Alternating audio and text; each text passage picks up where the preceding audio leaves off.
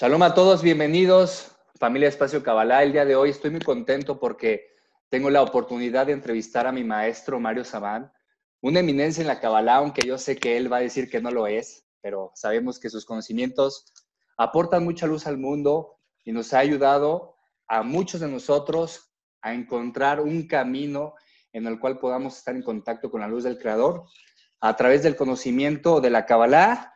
Y quisiera mencionar esta frase que hay en su, en su escuela de psicología y Kabbalah, que la frase dice así, aprende Kabbalah para transformar tu vida y ser más feliz. Y llevando a cabo esta frase, pues el día de hoy el maestro nos va a compartir sus conocimientos para poder entrar en el vacío existencial y en la evasión. Para todas aquellas personas que conozcan a alguien o que estén viviendo una situación de este tipo, a través de las herramientas de la Kabbalah, puedan conectar con el camino y el propósito de su alma y saber direccionar, salir del vacío, encontrar con la luz y comenzar a sentirse plenos. Maestro, muchísimas gracias por esta entrevista. Gracias, gracias a ti. Y, y bueno, este, Estamos en días donde es muy importante fortalecernos espiritualmente, aprovechar el aislamiento y sobre todo aquellas personas que tienen esta situación del vacío existencial. Maestro, bienvenido, Dios lo bendice. Platíqueme, maestro, el vacío existencial, ¿qué es? Porque no es una depresión, queda claro. No, vamos, a, vamos, a, comenzar eh, por lo más simple, ¿no? Para que la gente lo entienda Quizás después podemos entrar en cuestiones más difíciles o más complejas, pero para que la gente lo entienda rápidamente, ¿no? Eh, y, meditemos sobre una situación, ¿no? Seguramente el que nos está escuchando está sentado, está mirando, quizás terminó de mirar la tele o de leer un libro. Entonces uno tiene que empezar por una cuestión básica, ¿no? Empecemos por una idea básica, no, no tan ni teológica ni, ni, grandilocuente, sino una idea básica que podemos tener. ¿no? Entonces, meditemos y entendamos por qué existe un vaso. Y un vaso se ha fabricado porque gracias al vaso nosotros podemos beber agua o beber algo. Entonces podemos decir que el vaso tiene una función. Miramos la tele y decimos, bueno, ¿por qué se ha creado la tele? Porque la tele tiene una función. Y si empezamos a mirar todo lo que nos rodea, ¿por qué se ha creado la silla? ¿Por qué se ha creado la mesa? por qué se ha creado un auto, el auto para transportarnos, la silla para sentarnos, la cama para acostarnos, nos estamos dando cuenta de que todo lo que hemos creado tiene una función. De hecho, usted en una de sus clases mencionó precisamente que parte de, los miedos es porque ignoramos la función de las cosas.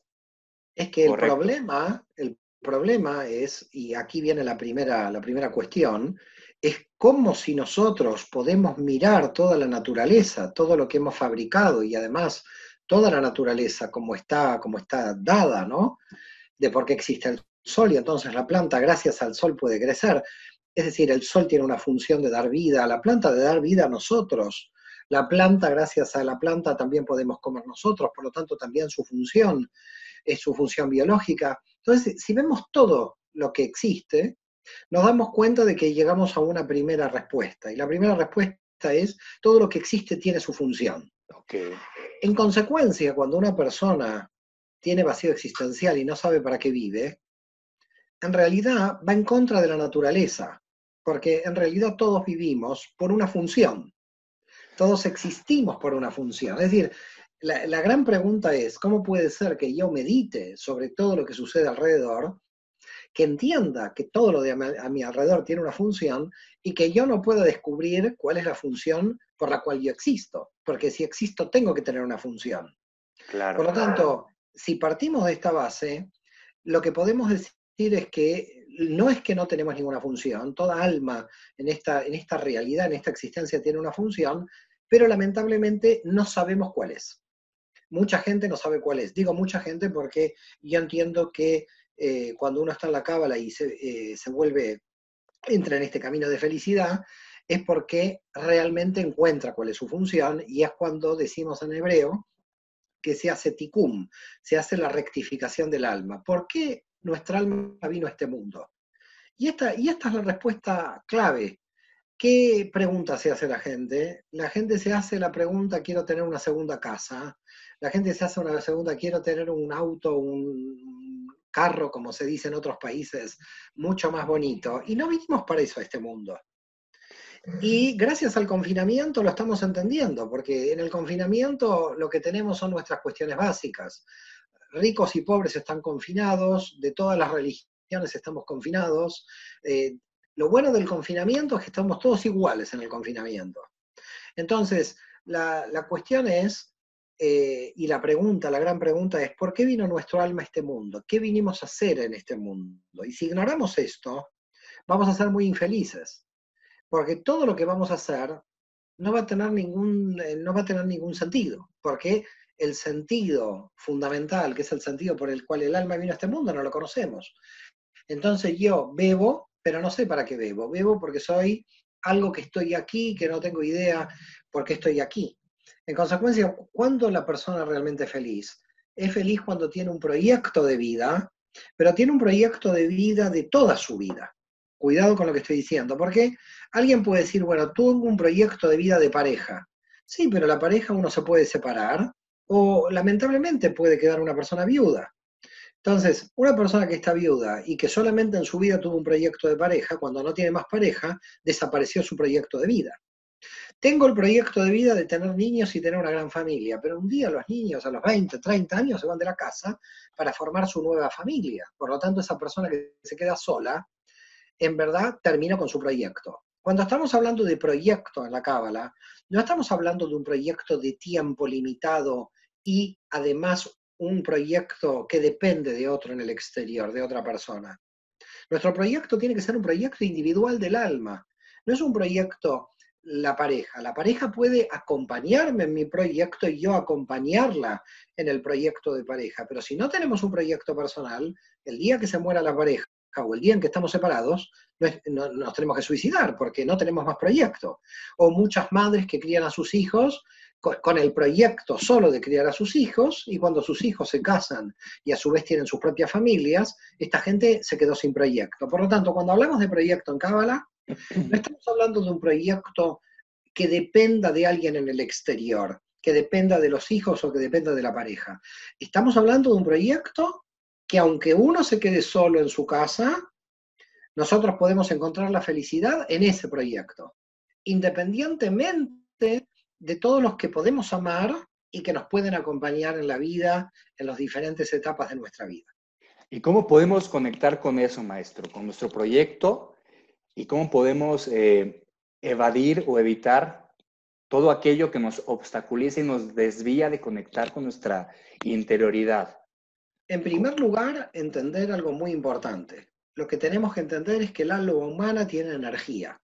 Nosotros desde que nos levantamos a la mañana hasta que nos vamos a dormir a la noche tenemos energía y esa energía la tenemos que desgastar porque nosotros somos un alma que quiere desarrollarse, que dice la cabra se quiere revelar, se quiere revelar y cuando uno se quiere revelar, no revelar de rebelión, revelar con V, con B corta, ¿no? No, no una rebelión, no estoy haciendo un llamado a una rebelión, sino cuando se quiere manifestar esa energía, lo que hacemos es actuar. Ahora, la pregunta es, ¿cómo el alma va a actuar si no tiene el sentido de su vida? Actúa mal.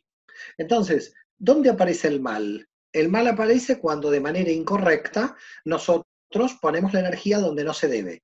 Pero no es que no sabemos, eh, no es que eh, si supiéramos dónde poner la energía, indudablemente no cometeríamos el mal. ¿Por qué cometemos el mal? Porque no sabemos dónde poner la energía. ¿Qué tiene la Kabbalah? La Kabbalah dice, si usted no sabe dónde poner la energía, nosotros le vamos a entregar un mapa, que es el árbol de la vida con sus 10 dimensiones, donde usted va a tener en cada dimensión la energía correcta que le tiene que poner a cada dimensión y hacer una distribución de energía, de modo que usted, cuando se levanta la mañana, sepa cómo distribuir su energía, para no desgastar energías en sitios incorrectos donde la mente se está perdiendo en elegir sitios que no le convienen. Entonces, podríamos decir desde el punto de vista de la Kabbalah que una persona que se droga, que se alcoholiza, que comete delitos, que está en el camino, podríamos llamarlo del mal, entre comillas, es porque en realidad no entiende que las energías no tienen que estar ahí. que las energías tienen que estar en otro lado. Que si pone las energías en otro lado, le va a ir bien. Imagínate la siguiente situación.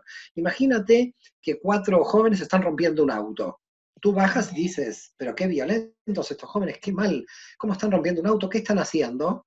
Pero si estos jóvenes están en una chatarrería y están trabajando para romper un auto, está muy bien lo que están haciendo. La gran pregunta es cuál es la diferencia entre el bien y el mal en cuatro jóvenes que rompen un auto. En el contexto donde están rompiendo el auto, si están rompiendo un auto porque tienen mucha energía y se ponen violentos, pero si tienen mucha energía y fueron contratados en la chatarrería, está muy bien lo que están haciendo. Además de romper el auto, le pagan. Saber canalizar, como usted dice. La cuestión es que la gente se tiene que dar cuenta de que el malo puede ser bueno si lo ponemos en otro contexto, si la energía está correctamente puesta. Entonces, ese, ese que nosotros calificamos como malo, en realidad, lamento decir, el malo no es malo. Es decir, cuando digo el malo no es malo, es que el malo lo que puede ser es ignorante, pero no es malo. La, la base de la maldad, la base del mal es la ignorancia. La ignorancia no saber dónde poner la energía. Entonces dice, yo soy un chaval, soy un joven, tengo 18 años, entonces, venga, eh, voy a salir con cuatro novias porque tengo mucha energía. Claro, el tipo tiene mucha energía, el tipo puede ser polígamo porque tiene mucha energía. Entonces, ¿dónde está el problema? ¿Por qué no, no puede tener una novia? Y no puede tener una novia porque tiene mucha energía, entonces necesita tres más. En definitiva, el problema, como puedes ver, no es un problema moral desde el punto de vista de la cábala, es un problema físico, es un problema de energías, es un problema de que me sobra energía, ¿qué hago con ella? Entonces, ¿qué es lo que pasa con una persona rica? Una persona rica, si le sobra el dinero, le sobra energía. Y entonces empieza a hacer tonterías, porque compra casas que no necesita comprar, porque no nunca las va a habitar. Entonces, cuando sobra energía, tenemos un problema. También tenemos un problema cuando falta. Pero cuando tenemos, cuando, tenemos eh, falta de energía, estamos ante un problema menor, porque la poca energía que tenemos la sabemos distribuir bien. Si tú estás en una familia pobre y entra un billete, el billete vale para lo importante, no puede ir para cualquier tontería. ¿Por qué? Porque falta. Entonces, fíjate cómo lo que pasa con el alma, eh, en la energía, pasa parecido a lo que sucede en la economía. Si hay una familia pobre entra dinero, lo primero que van a hacer, vamos a comprar comida. No vamos a gastar en un auto más, más bonito porque no alcanza. Y el alma humana tiene la misma cuestión, estamos ante el mismo problema, para llamarlo de alguna manera, que vuelvo a reiterarte, la gente lo entiende, las religiones, los, pastores, los rabinos lo entienden todo de manera moral. No hay que ser malo porque es malo, hay que ser bueno. No, la gente es mala no porque quiere ser mala, la gente es mala porque no sabe distribuir su energía. Por lo tanto, lo que plantea la Cábala es explicar el árbol de la vida, que es un mapa de distribución de energías, decir cómo se distribuyen bien las energías. Y cuando una persona distribuye muy bien las energías, focaliza toda su fuerza en esas dimensiones y puede desarrollarse mucho mejor, mucho más rápido. El árbol de la vida plantea una organización del alma. Es como el alma está organizada, como el alma está estructurada. Si nosotros no entendemos cómo funciona nuestra alma, es lo mismo que un médico no entienda cómo funciona el cuerpo. Imagínate que yo voy al hospital y le digo, me duele el corazón. Entonces viene un médico que no conoce nada y dice, bueno, vamos a abrirle este brazo. Queda claro que abriéndome este brazo no me curan nada, porque el problema es del corazón. ¿Por qué me abrió el brazo? El médico me abrió el brazo porque no sabe dónde curar, porque no sabe que tiene que curar en el corazón. Es ignorante de dónde está el problema. El problema de la maldad humana en líneas generales, hay una maldad más absoluta que podríamos, que podríamos hablar, pero estamos hablando en líneas generales, digamos, los malos regulares, los malos, los malos que andan por ahí, que no quieren ser malos, pero que no saben enfocar dónde se pone correctamente la energía. Entonces, ¿qué hace la cábala? La cábala le dice al sujeto, le dice, te voy a explicar cómo funciona el alma, para que tú seas un médico del alma y que cuando tú tengas un desequilibrio entiendas en qué dimensión está este desequilibrio y por qué se ha dado ese desequilibrio en esa dimensión. Y cuando la persona entiende, corrige. Porque dice, sí, es verdad, en el árbol de la vida sale que estoy mucho con la familia. Y estoy tanto con la familia que me peleo con toda la familia, porque la familia me agobia porque estoy mucho con la familia. Pero el problema de esta persona no es que se tiene que pelear con la familia. En vez de pelearse con la familia, tiene que ir a la Tiferet, que es la dimensión del yo personal, y de repente, tomarse dos horas para estar sola, sin la familia, porque tenemos una dimensión del yo solo en la cábala, porque el alma necesita también estar sola. Entonces, viene una persona y dice, me peleo mucho con mi familia, porque quizás en realidad esa pelea lo que está mostrando es que esta persona nunca está sola y lo que está clamando al cielo es estar sola. Pero como no tiene un mapa, que es el árbol de la vida, entonces no sabe poner la energía donde hay una dimensión que en la cábala le decimos, usted tiene que tener un tiempo para estar solo, para meditar y para autoconocerse, para su autoconocimiento. Y si usted logra un autoconocimiento, cuando vuelva con su familia, cuando se encuentre, seguramente los va a tratar mejor, porque en realidad lo que les molestaba no era la familia, era no estar sola. Así podemos hablar de cientos de casos de desequilibrios de energía, donde la persona, al no conocer el árbol de la vida, distribuye mal su energía y le va mal en la vida. Y sufre. Entonces lo que estamos diciendo es, la persona puede dejar su sufrimiento si conoce cómo, cómo está estructurada el alma. O sea que podemos resumir a este punto que quien está pasando por un vacío existencial le está faltando conectar con su alma, voltear a ver a su alma y empezar a invertir la energía de manera correcta. Maestro, ¿hay algún método eh, para comenzar a explorar el árbol de la vida? Eh, una manera para ir eh, de, forma ordenada para las personas que...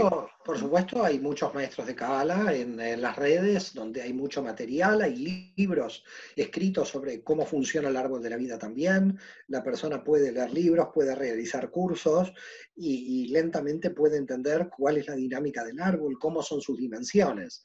Básicamente, eh, vamos a hacer una pequeña síntesis, no vamos a explicar todo el árbol de la vida porque lleva muchas horas, pero sí podríamos hacer una pequeña síntesis para que la persona pueda entender. El árbol de la vida tiene 10 dimensiones, con lo cual cuando decimos el árbol de la vida estamos diciendo el alma humana tiene 10 dimensiones, y de esas 10 dimensiones hay 3 superiores y 7 inferiores.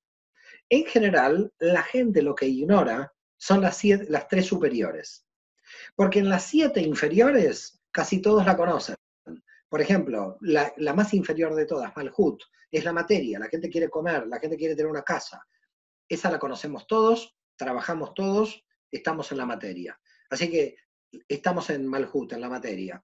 La otra dimensión que tenemos entre las siete inferiores es Yesod, las relaciones sociales, la pareja, la familia. Todos tenemos, gracias a Dios, alguna relación, algún amigo, alguna familia y todos tenemos un vínculo social. Otra dimensión de las siete dimensiones es Sod, la palabra, cómo comunicarme con el otro, cómo ser educado con el otro, no mentir, tratar de interpretar lo mejor posible el lenguaje. Netzach, la parte artística, cómo nosotros nos expresamos por la danza, por la música, por la pintura. Luego tenemos la tríada intermedia, faltan tres dimensiones, hemos explicado cuatro. La tríada intermedia donde tenemos cuánto vamos a restringir, dónde vamos a poner límites a nosotros y a, los demás, que es Geburá, cuánto vamos a dar a los demás, que es de la misericordia, y cuánto amor tenemos a nosotros mismos y a los demás, que es la Tiferet, que es el yo interior, cuánto autoconocimiento tengo. Todas esas, las siete en general, podemos decir que gran parte de, de la humanidad está en alguna de las siete. El problema son las tres que están arriba. Porque las tres que están arriba tienen que ver ya con la dirección general del alma, es decir, mi organización, el sentido de la vida y la potencialidad de todo lo que yo puedo realizar, que es Keter como proyecto personal. Y es ahí donde la gente falla. ¿Por qué es ahí donde la gente falla? Porque antes de subir a ese nivel, nosotros tenemos una mente muy poderosa que quiere resolverlo todo. Pero la mente poderosa no resuelve todo. La mente poderosa, la Vina, organiza las siete dimensiones inferiores. Entonces, como la gente está en las siete dimensiones inferiores y lo único que sabe son las siete dimensiones inferiores, y a veces lo sabe mal también, no crea que también no hay desequilibrios en las inferiores, el vacío existencial aparece cuando una persona dice, quiero crecer pero no puedo. Entonces, ¿por qué quiero crecer y no puedo? O quiero contestarme esta pregunta, o quiero contestarme cuál es el sentido de mi vida y no sé cuál es y estoy perdido. Y el vacío existencial, que la gente lo, sufre con, dolor porque es, eh, uno sufre realmente en ese momento. Uno está sufriendo el vacío existencial, pero no es un sufrimiento doloroso, es como un vacío de que no tiene sentido nada, que me puedo suicidar mañana. Y la pregunta es, ¿por qué lo vemos mal? Lo vemos mal porque no estamos preparados para ese vacío. Nunca lo hemos tenido y cuando lo tenemos, lo queremos tapar o con alcohol o con droga o con sexo, o lo queremos tapar de la manera, eh, porque eso es ensordecedor. Es como algo, como diciendo, ¿para qué vivo? En el fondo el vacío existencial es, ¿para qué vivo? Y no me puedo responder esa pregunta. Pero dice la Kabbalah que no es malo que aparezca la pregunta, porque ¿para qué vivo? es que yo tengo que resolver para qué vivo.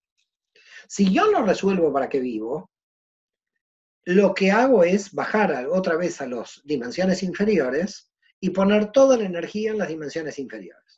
Y entonces otra vez encuentro en el problema y, otra vez me encuentro en la dualidad. O estoy en el limbo sin poder resolver cuál es esta pregunta de cuál es mi sentido de la vida, o toda la energía que tengo sobrante la pongo en los inferiores e indudablemente voy a hacer algo malo porque las dimensiones inferiores no pueden aguantar tanta energía. Entonces, yo si no subo a los niveles superiores, entonces, ¿qué son los niveles superiores? Los niveles superiores decimos es tener conciencia del valor de nuestra existencia.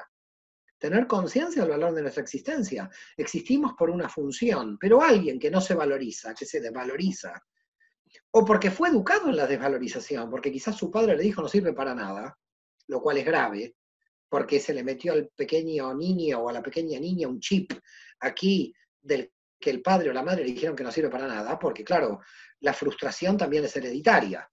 Es decir, que cuando un abuelo o cuando un padre están frustrados porque se sienten que no son nada, les traspasan a sus hijos que también ellos tienen que ser nada. Con lo cual estamos ante un gran problema de autoestima.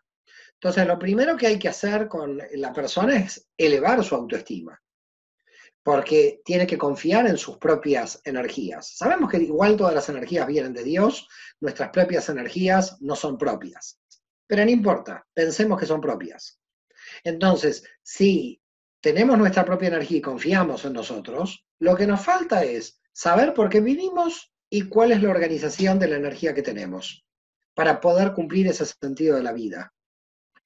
Un médico puede ser que el sentido de la vida pueda ser su misión de médico. Y de repente le preguntas a un médico y dices, yo no puedo ser otra cosa que médico, porque yo he nacido para salvar vidas. Entonces tú dices, wow, qué fuerte. Esta persona tiene claramente una vocación, una misión en su vida que salvar vidas y es a lo que se ha comprometido. ¿eh?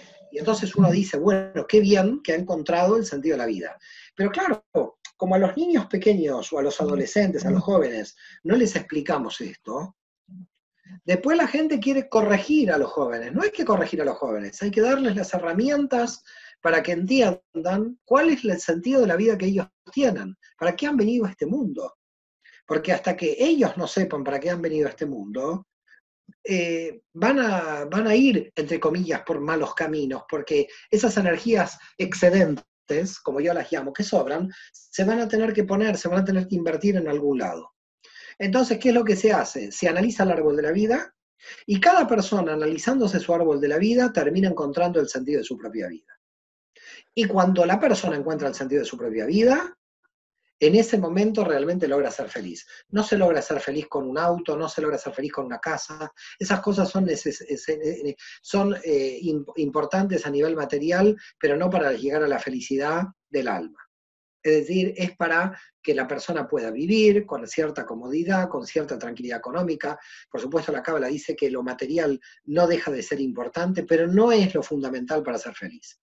Por lo tanto, cuando uno ya ha conseguido su casa, cuando alguien ha conseguido su auto, o no necesita el auto, solamente su casa, y tiene una casa modesta, y está tranquilo en su casa, y no tiene problemas con nadie, y, puede más o menos mantenerse económicamente. Y la pregunta es, ¿para qué vivo? ¿Solamente para mantenerme económicamente? No. Vivo por algo más que la materia. Y hasta que ese algo más la persona no lo descubre, sufre. Claro, para descubrirlo eh, sin duda tenemos que reflexionar en las preguntas que usted ha planteado, ponernos a pensar eh, mis cualidades, qué quiero, quién soy, pero muchas veces, maestro, le huimos a esas preguntas le huimos estar solos con nosotros mismos. ¿Por qué sucede eso? ¿Por qué esa evasión de nosotros como personas de, evadirnos de nosotros mismos? Eh, porque nosotros tenemos miedo a lo que vamos a encontrar.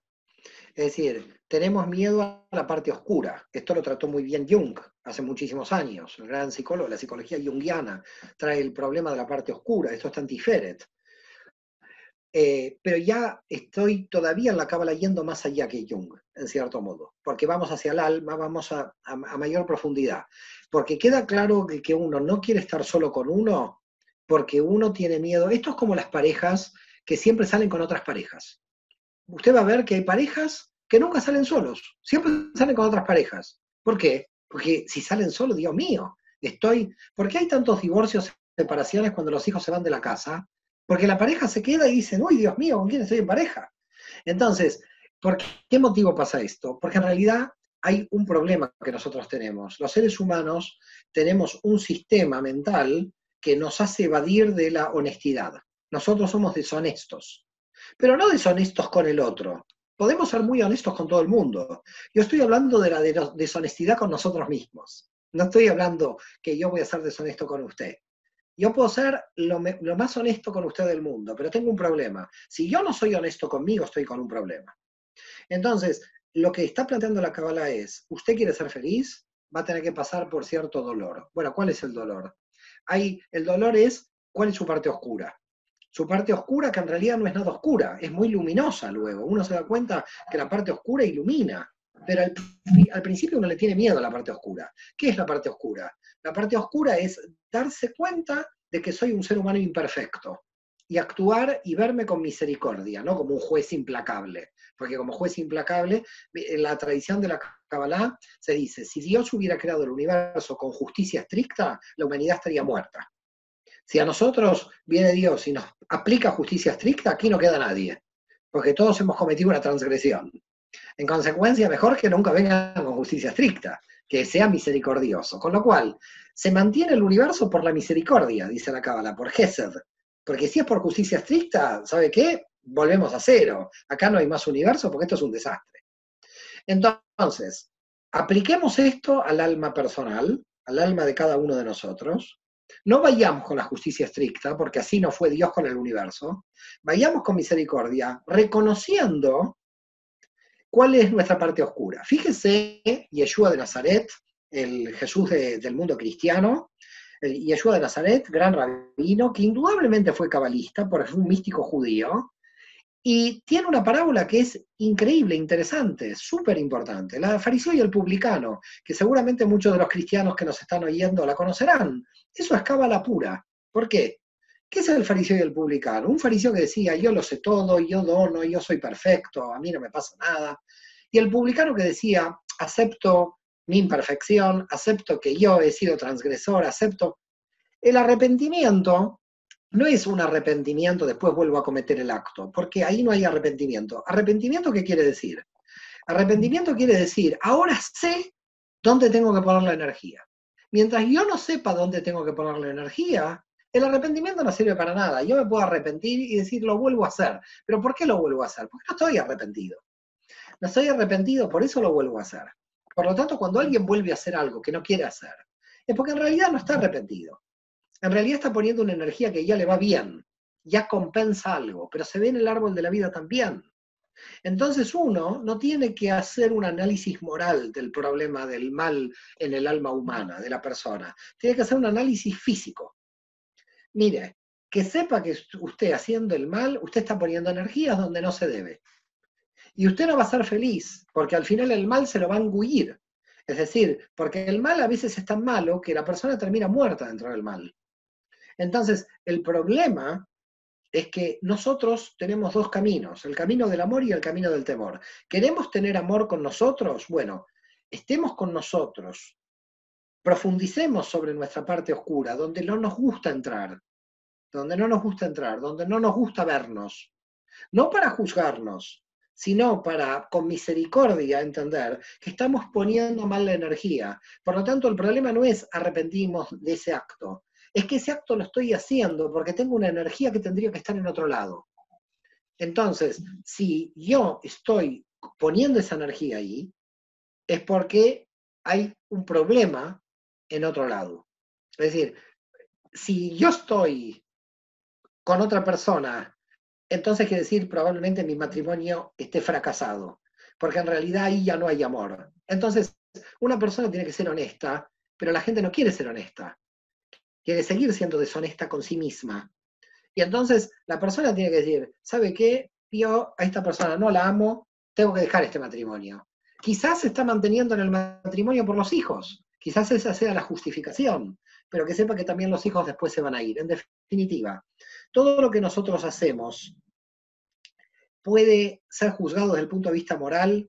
Yo no lo quiero juzgar desde el punto de vista moral, porque no llegamos a ninguna parte. Lo único que hacemos con el juicio moral es aumentar la culpa.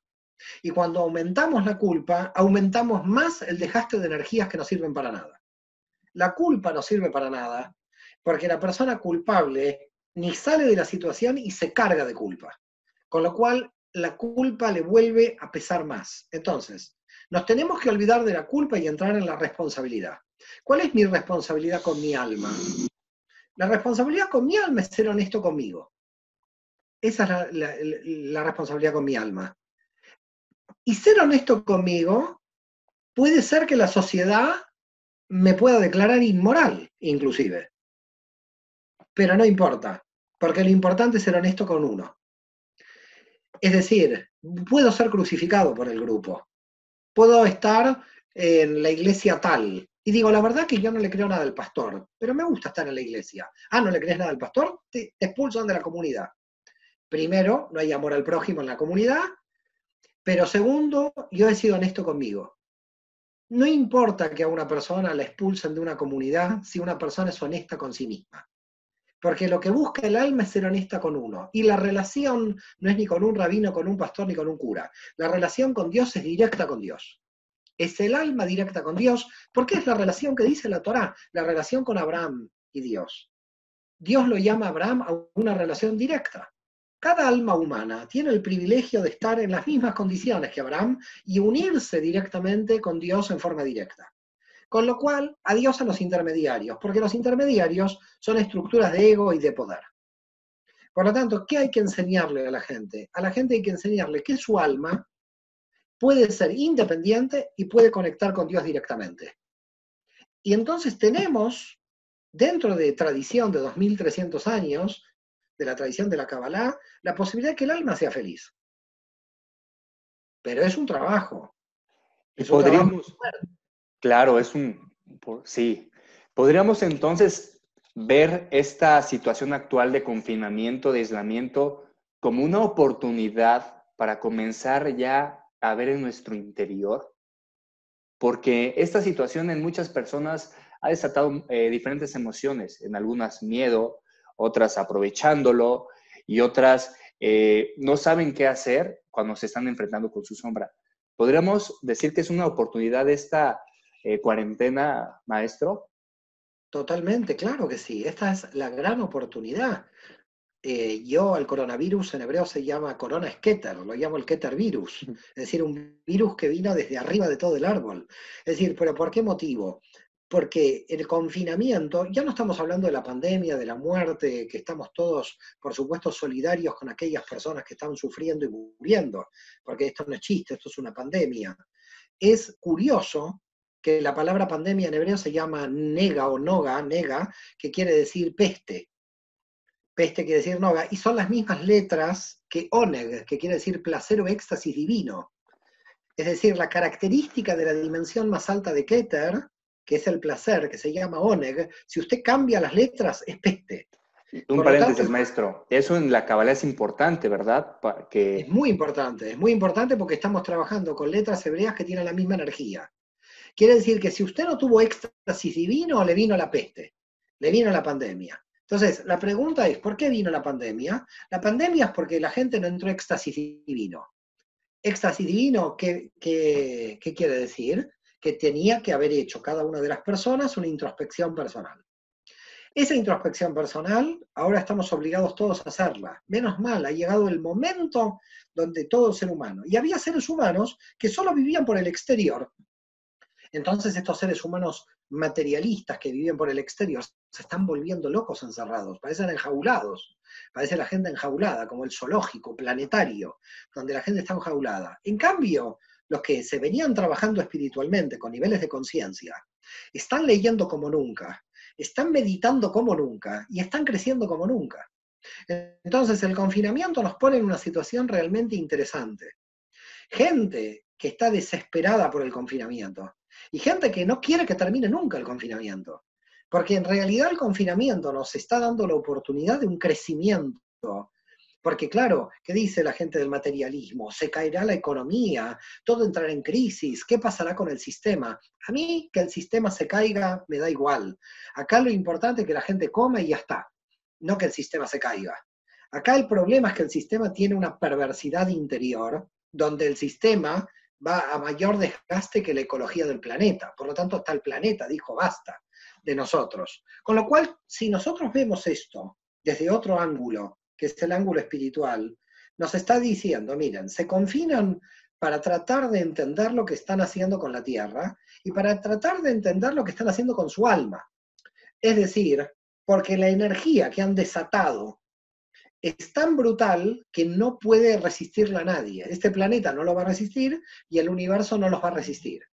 Entonces tenemos que ir en compañía del universo, pero nuestra alma tiene que estar eh, realmente rectificada primero si no hacemos el trabajo interior, luego en el exterior vamos a mostrar otra vez todos los desequilibrios. Por ese motivo, esto es una plaga. En Egipto necesitaron 10. Esperemos que el ser humano necesite 9 más para entrar a cambiar el nivel de conciencia. El faraón, hasta que dejó eh, salir al pueblo de Israel de Egipto, necesitó 10 plagas. Cuando llegó la primera, dijeron, bueno, no pasa nada. Esto debe ser un, La segunda, la tercera, la cuarta, la quinta. Acá tenemos la primera. Hay nueve de reserva, tranquilo, hay nueve reservadas. Pero la pregunta es, ¿vamos a cambiar o no el nivel de conciencia? Porque hasta que no cambiemos el nivel de conciencia, las plagas nos seguirán azotando una detrás de otra. No quiero ser apocalíptico, porque podríamos no tener ninguna plaga más. Podríamos no tenerlas. Pero la cuestión es si realmente cambiamos todo, y cambiar todo es un problema en las fronteras, se tienen que desaparecer las fronteras, un problema en los ejércitos, tienen que desaparecer las armas, tiene que haber un cambio global, pero profundo, en serio, porque si no, realmente van a seguir viniendo plagas. Por lo tanto, la gran pregunta es, tenemos que cambiar el alma de los políticos también que nos dirigen. Esto es algo, tenemos que hacerlo, se tienen que dar cuenta que esto no es un problema político, que esto es un problema espiritual estamos ante un problema espiritual donde las energías que hemos puesto están mal puestas. Es decir, yo trato de pensar, que espero que algún político escuche a la gente que está en el mundo espiritual, nos escuche, y que entiendan que el dinero que tenían o que tienen, eso, claro, porque ahora vienen fondos de emergencia. Pero señores, ahora ¿para qué quiero el fondo de emergencia cuando cuando estábamos bien había que darle de comer a los pobres, había que levantar países enteros que estaban en la ruina, pero ahora cuando estamos en la ruina todos, ahora aparecen los fondos de emergencia. Eso se llama deshonestidad, eso se llama irresponsabilidad. Es decir, somos una especie irresponsable. Y por lo tanto la espiritualidad es la última herramienta biológica que tiene el ser humano para sobrevivir. No estamos hablando de tenemos que ser espirituales por ser buenos. Estamos hablando que tenemos que ser espirituales para sobrevivir como especie. Claro, maestro, lo dijo bastante claro y subrayado. Sea, llegó el momento de despertar y activar nuestra espiritualidad y reconocer que somos seres espirituales viviendo una experiencia física. Así es, y lo, más, y lo más importante es que nadie va contra nadie.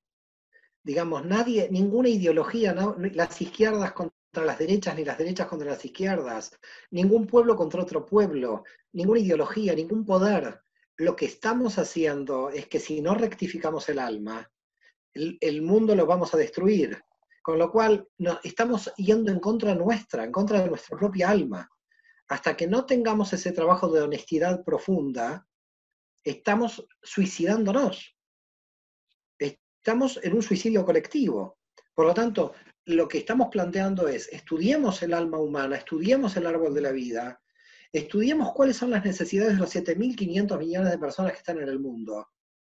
Porque una persona puede comer bien, no comer murciélagos. Si una persona está comiendo murciélagos es que no está comiendo bien. Entonces, si el tipo come un murciélago en cualquier lugar de la Tierra, ya me doy cuenta que me afecta a mí que estoy en Barcelona. Entonces, y si hay un pobre que está en Siberia, me va a terminar afectando a mí también que estoy en Barcelona, porque estamos todos interconectados. Con lo cual, aquí el problema es que un desequilibrio en uno es un desequilibrio de todos. Entonces, estamos ante un tema de que la gente, todos los estamentos, tenemos que tratar de hacer una responsabilidad con la especie humana, entrar en el mundo espiritual. No hablo de temas religiosos, cada uno que escoja la religión que mejor le, parezca. Hablo de entender el alma humana y entender de que mientras exista una persona en la Tierra que esté sufriendo, estamos todos desequilibrados. Es decir, si hay un tipo que está mal de la cabeza y coge un arma, en Estados Unidos mata a 300 estudiantes. ¿Por qué? ¿Por qué murieron esos 300 estudiantes? Porque había un tipo que estaba mal de la cabeza. Entonces, como no pudimos arreglar a esta persona que está mal de la cabeza, las consecuencias fueron que han muerto tantos jóvenes en una escuela porque entró alguien que se volvió loco. Como usted puede ver, estamos todos interrelacionados. Y el sufrimiento del alma de mi vecino, con el dolor que tiene mi vecino, va a terminar de afectándome a mí automáticamente. Entonces tenemos que entender de que tenemos que corregirnos todos juntos. Que no me puedo corregir yo solo. Que lo que tenemos que hacer es corregirnos entre todos, porque si no, estamos todos en el mismo plano. Estamos todos enganchados al mismo plan. Claro, por supuesto, con que uno se corrija influye en la corrección colectiva. Por supuesto, y por eso tenemos que empezar con nuestra corrección, pero que nuestra corrección sea de ejemplo para que otros también se empiecen a corregir y que estos que se empiecen a corregir empiecen a corregir también a los estamentos de poder, tanto económico, militar como político, porque si no se corrigen ellos, la raza humana va a desaparecer, así que aquí no estamos hablando de intereses de ninguna especie. Desde el punto de vista espiritual, el único interés es que nosotros podamos avanzar como especie y podamos sobrevivir. Ese es el único interés que tiene la espiritualidad hoy. No, no, y la tuvo siempre. Es decir, ese es el único interés. Ahora, ¿es una especie suicida? Bueno, lo veremos. Veremos si nos van a caer nueve plagas más o hacemos el cambio de conciencia. ¿No hay cambio de conciencia? Tranquilo, viene la segunda plaga. No hay cambio de conciencia, tranquilo, viene la tercera plaga. No hay cambio de conciencia, tranquilo, viene un diluvio y empezamos de cero. Pero la pregunta es, ¿tenemos la oportunidad de hacer el cambio de conciencia y no lo hacemos?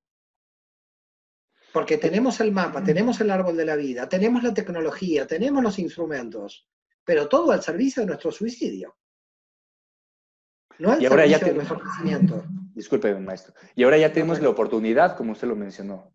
Tenemos todo, faltaba el tiempo, ahora tenemos el tiempo para llevar a cabo este crecimiento. Pero por eso yo a muchos de mis alumnos en todo el mundo les digo, luego no digan que les faltó el tiempo para leer, porque Dios nos está dando un tiempo precioso para poder leer. Nadie me puede decir aquí que no meditó, que no estuvo con sí misma, ni que tuvo tiempo para leer. No tengo tiempo, no tengo tiempo, y ya no existe en todos estos días de confinamiento. Ahora, ¿por qué realmente me estoy dando cuenta que no tenía tiempo? Porque tener el tiempo es muy peligroso para el alma con lo que se va a encontrar. Entonces es ahí donde tenemos que decir, la parte oscura de cada uno de nosotros, me incluyo porque estamos todos en el mismo barco, la parte oscura la tenemos que trabajar en estos momentos de confinamiento, para salir mejor luego de todo este proceso, primero para que no necesitemos más plagas, para cambiar el nivel de conciencia y para que entendamos que cuando estemos bien, los recursos se tienen que distribuir bien. Quiere decir que así como el alma humana estudia el árbol de la vida para poder distribuir la energía, así las sociedades van a tener que distribuir sus energías cuando están bien y no cuando hay una pandemia. Maestro, muchas gracias por este mensaje tan claro, palabras tan precisas, su conocimiento como siempre impactando vidas, impactando almas. Y para ir cerrando ya la entrevista, podemos resumir hasta este momento que el vacío existencial tiene su función, cuyo propósito es acercarnos a la luz y a nuestro propósito de vida y dejar de evadirnos y comenzar ya a introspeccionar. Por supuesto, nosotros tenemos la experiencia de que a través de la Kabbalah hemos conseguido y transformación importante en nuestras vidas. Por ende, es un conocimiento que recomendamos, pero como usted dijo, el, el menú está abierto para la corriente donde cada quien se sienta cómodo o cómoda. Y, y yo sí quisiera recomendar, de todos los libros que usted tiene, maestro, al público que nos ve, quisiera limitarme a dos, al libro SOD 22 de usted y a su libro más reciente, Las 30 chispas de luz. Son libros eh, bellísimos del maestro, tiene más, por supuesto, y sería importantísimo que los leyeran en esta situación. Maestro, muchísimas gracias. un placer. Yo sé que usted tiene una, un gusto, un gustazo. Yo sé que tiene una agenda eh, bastante atareada porque su, su, misión está durísima ahorita, que es compartir estas enseñanzas. Le mando un fuerte abrazo a usted, a su familia, a su equipo. Igualmente, gracias, pues, gracias, la verdad. Gracias a Espacio Cábala y gracias a todo vuestro equipo por invitarme. Gracias, maestro. Eh, pues seguimos en contacto y esta entrevista sabemos que va a llegar a mucha gente que, que ayudará a que puedan encontrar su, su luz, la luz que tanto se requiere en este tiempo. Saludos, maestro. Saludos a todos. Gracias.